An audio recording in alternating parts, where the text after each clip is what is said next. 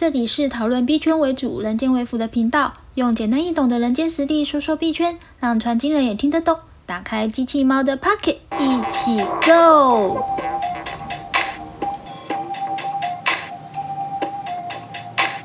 嗨，大家好，我是机器猫，欢迎回到我频道。今天想要跟大家来聊聊一个话题，就是区块链里的预言机这个东西，也就是它英文是 Oracle Machine。那为什么今天会想跟大家聊这个话题呢？其实主要也是因为说，嗯，我最近就是在做这个感谢小卡 NFT 嘛。那我其实，在最开始的时候，本来打算做的这个感谢小卡的 NFT 是采取要用 AI 去生成整个 NFT 的图面，然后再把它直接塞进各位的钱包。但是七月初的时候，就是去接触到，呃。这个智能合约的开发，所以我就觉得说要学以致用嘛，用智能合约的方式去把 NFT 铸造出来，然后送给你们。在这个过程就边学边走边看的时候，我就也在思考，那么 NFT 有没有可能可以有更多不一样的东西，以及它未来会有什么样的赋能等等。那就在这样的过程里面，撞击了很多新的想法。那也去研究了很多东西，像说，就是以图面的状态来看的话，目前的我们看到大部分的 NFT 都是属于静态 NFT。那这是什么意思呢？就是说，当图面只要一被 Meet 铸造出来之后，它就被保留在这个区块链上面，而且是永久不会去改变图面的。那第二种就是所谓的动态 NFT，就是 Dynamic 的 NFT，这个图面啊。它可以透过呃特殊的条件的触发的时候，而让图片的特征会去改变。所以说，这个后面所支援这个智能合约，就是 Smart Contract 呢，它就不只是单纯的只有 Meet 啊，或是张数啊，或是白名单啊这些呃基本的功能。最重要是这个后面的这个 smart contract，它是能够去引入一些外部的数据去触发，让这个图面改变。那我说到这边，我不晓得大家理不理解这个东西。嗯，像我觉得你们可以去看一下，就是 Google 一下 NBA，NBA 它在二零二零年的呃下半年的时候，他们曾经发行过就是球员卡。它就是静静态的 NFT，就是说，它把球员的精彩的赛事的时刻切成一段一段影片。那当球迷就是去 meet 这个 NFT 之后，他就会获得那个那个 moment 的东西，而是它并不会呃再有新的变化。你 meet 出来是什么就是什么，就是所谓的静态 NFT。可是，在今年 NBA 四月的时候，他又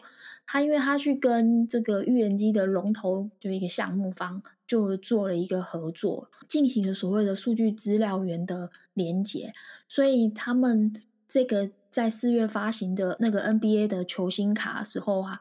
蛮酷的，就是会依照这个球星他在这个季后赛的期间，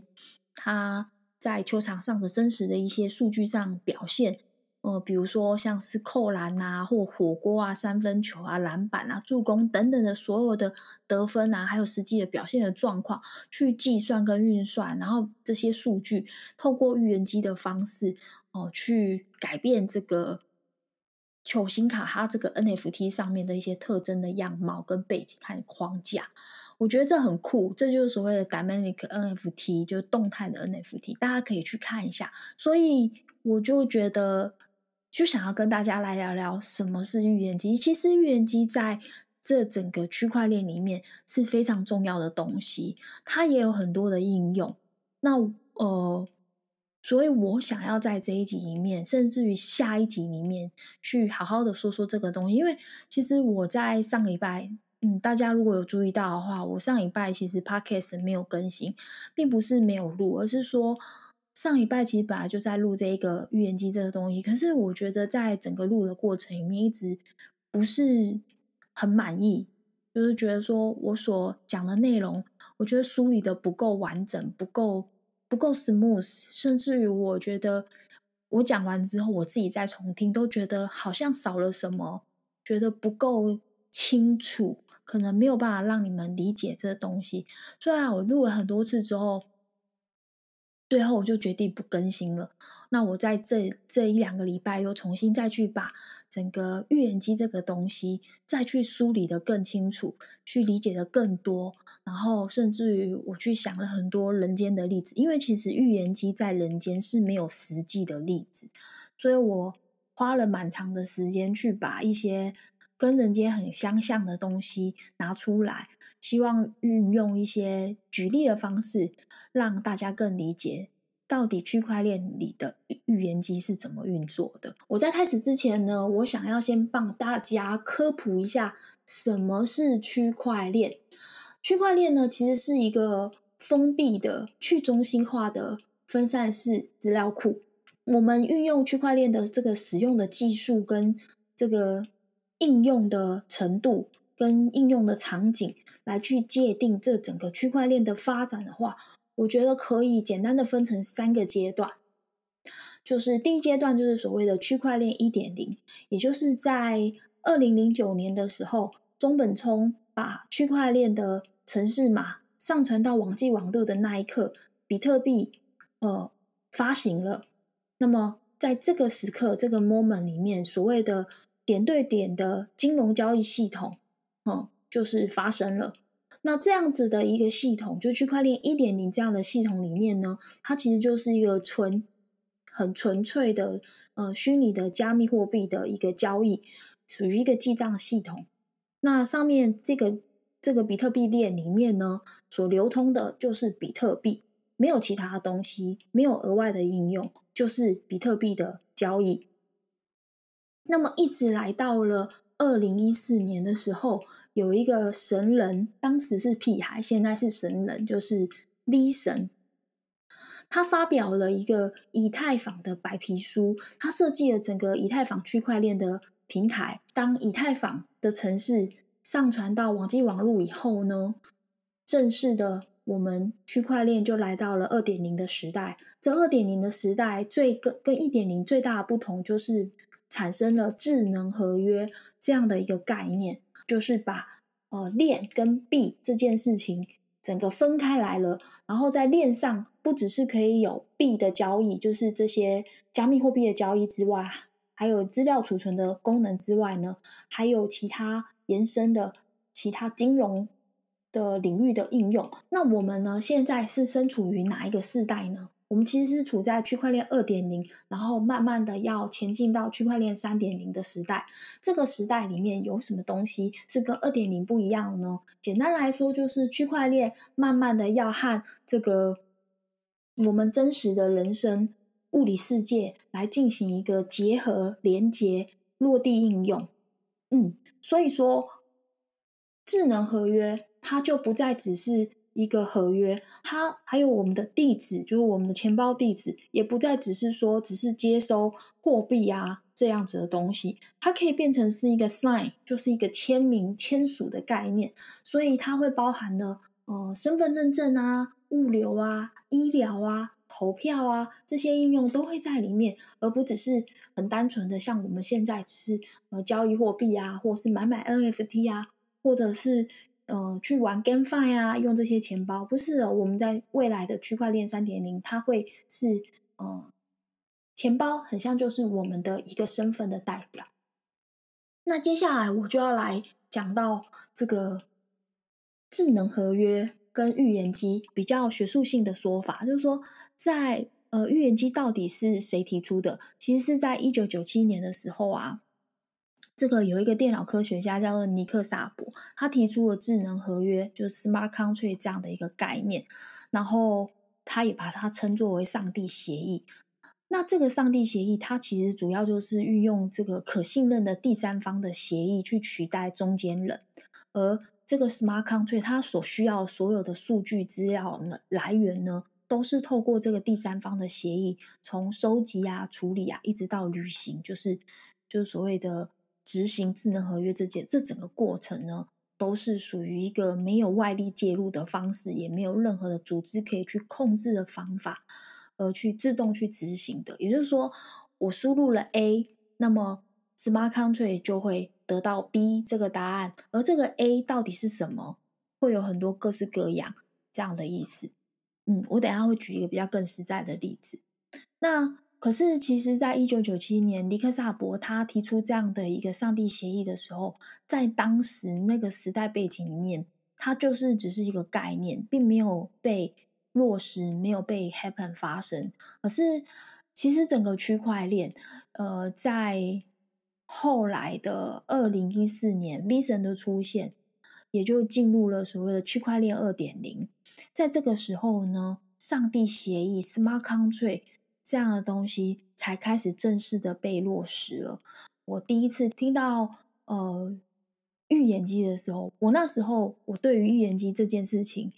我有两个理解。在中文上的理解是觉得它可能是一个可以预测未来的东西。那预言机的英文又叫做 Oracle Machine，就是 Oracle。那我那时候就会觉得说 Oracle Machine，所以是。Oracle 甲骨文这间公司，一个美国公司发明的东西吗？它是它是一个资料库吗？这样子，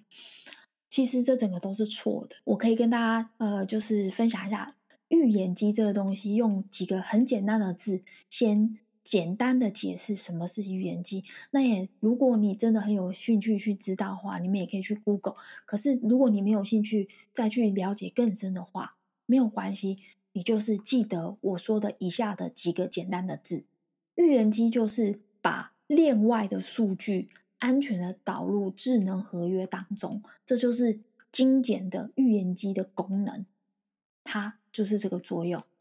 好，那接下来我就来用比较简单的，大家可能可以理解的，呃，智能合约跟预言机的运作的一个实例给大家知道，我们每个人都。当过学生，或者现在就是学生，那我们是不是也曾经经历过，就是要毕业这件事情？好，那我们就来举一个学生的例子，就说我们今天假设有一个学校，比如说 A 这个 A 这个学校呢，他们就是这个毕业生的这个系统啊，它已经导入了所谓的。智能合约这件事情，所以说呢，他们就是是哪些学生可以毕业，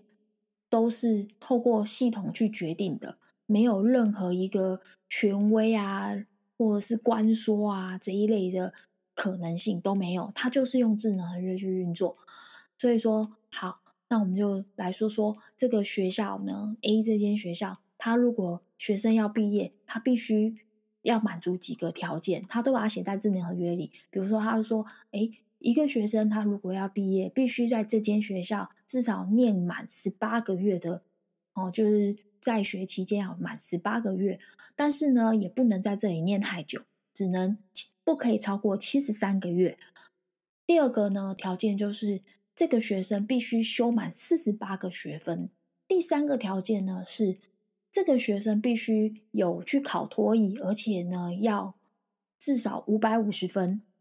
第四个条件呢，就是这个学生他如果想毕业，他的在校期间的超性平均分数必须达七十分以上。这就是这间学校认为一个学生可以毕业的一些基本要求跟条件，他都把它写进了智能合约，因为他们这间学校可能就是。避免什么关说啊，或什么一些人为的因素啊，然后去影响学生的毕业的毕业的过程哦，不可以被伪造。那这就会很像区块链的运作一样，就是去中心化啊，不可以篡改啊。然后这整个系统是属于封闭的，就是自动去运用去执行的。那我们刚那我们刚刚不是有说到，请大家一定要记得的。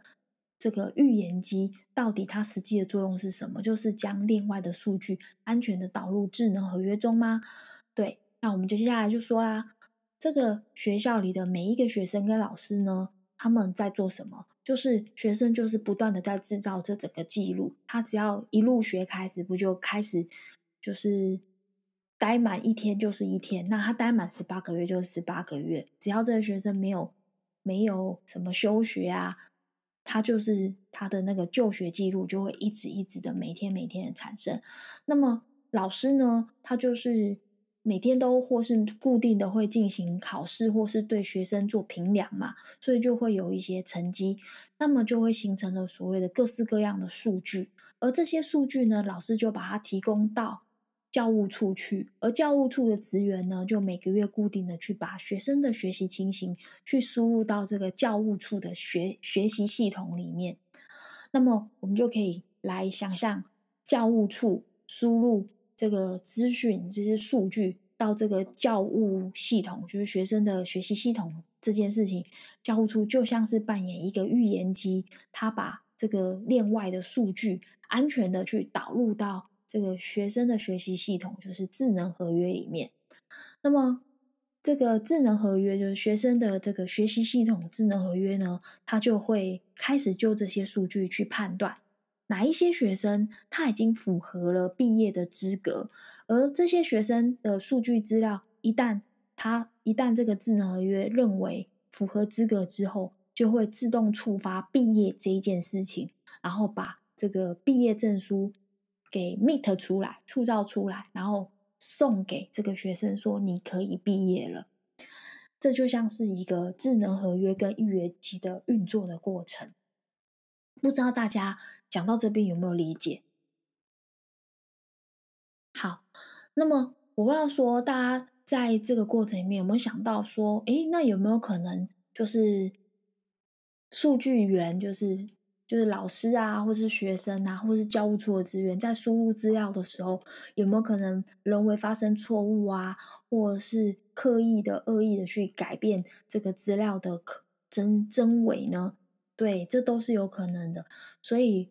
接下来我就要说一个更大的例子，就是我们有所谓的繁星计划嘛，就是好像就是。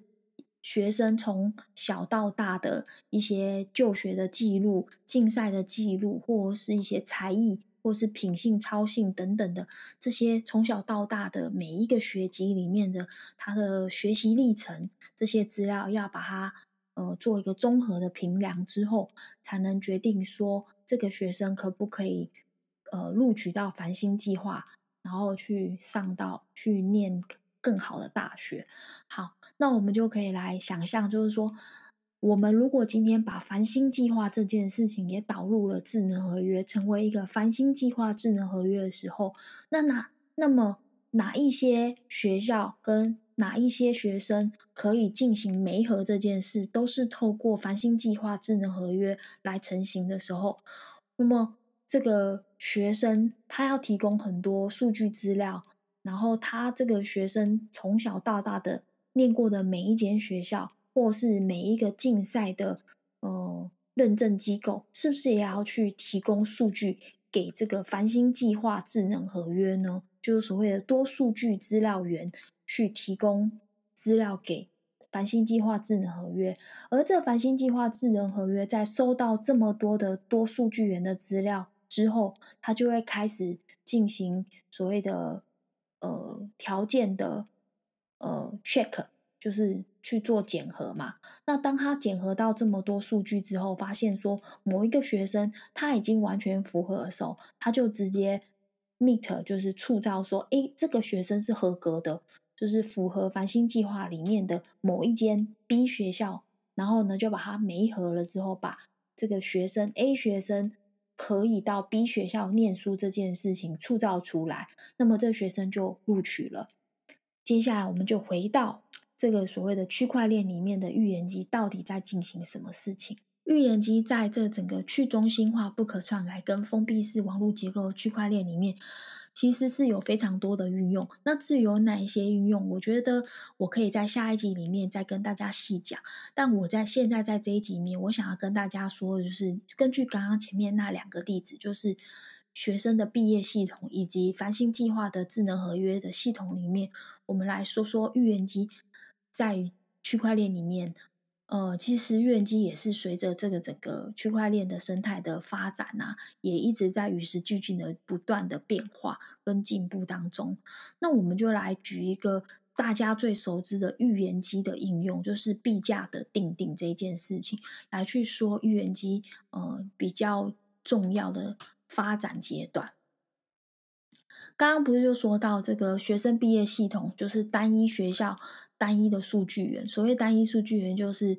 老师把资料给教务处，然后教务处就直接输入到这个毕业系统吗？就是学生的那个学习系统，然后决定这个学生能不能毕业。这就像是预言机的一点零时代，中心化的数据源。在早期啊，区块链里面，define 就是去中心化的项目方，他们大部分都是开发自己自己开发。预言机，然后自己做数据源，就是自己做嘛。然后也因为这样的一个预言机是属于中心化，而且数据也就是放在自己自家的服务器里面呢。所以说，第一代的预言机这样，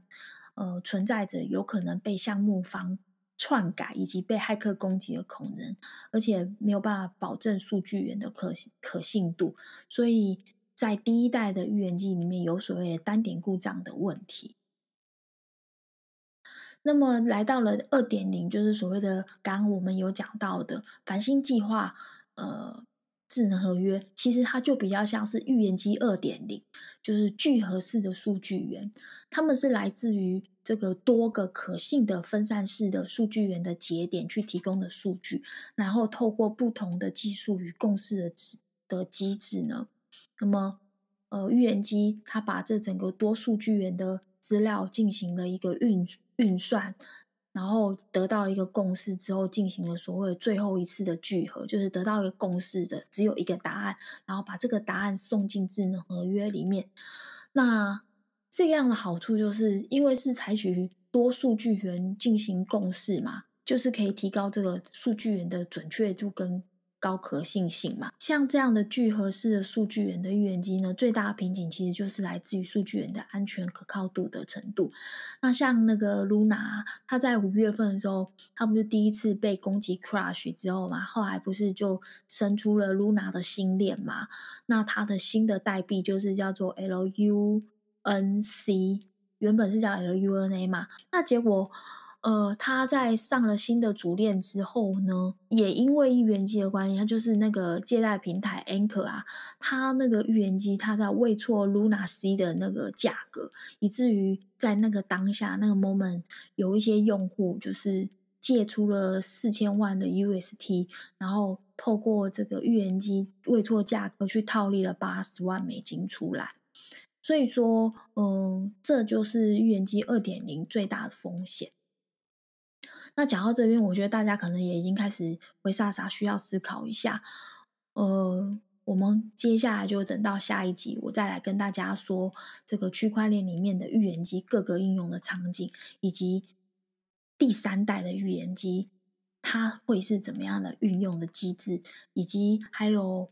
我会举一些在区块链币圈里面。的一些不良的案例，还有就是怎么样去预防预言机的操纵攻攻击而带来的损失。嗯，希望这一集大家可以嗯思考一下，想一下，然后我们就下一集见啦，就这样喽，好，拜拜。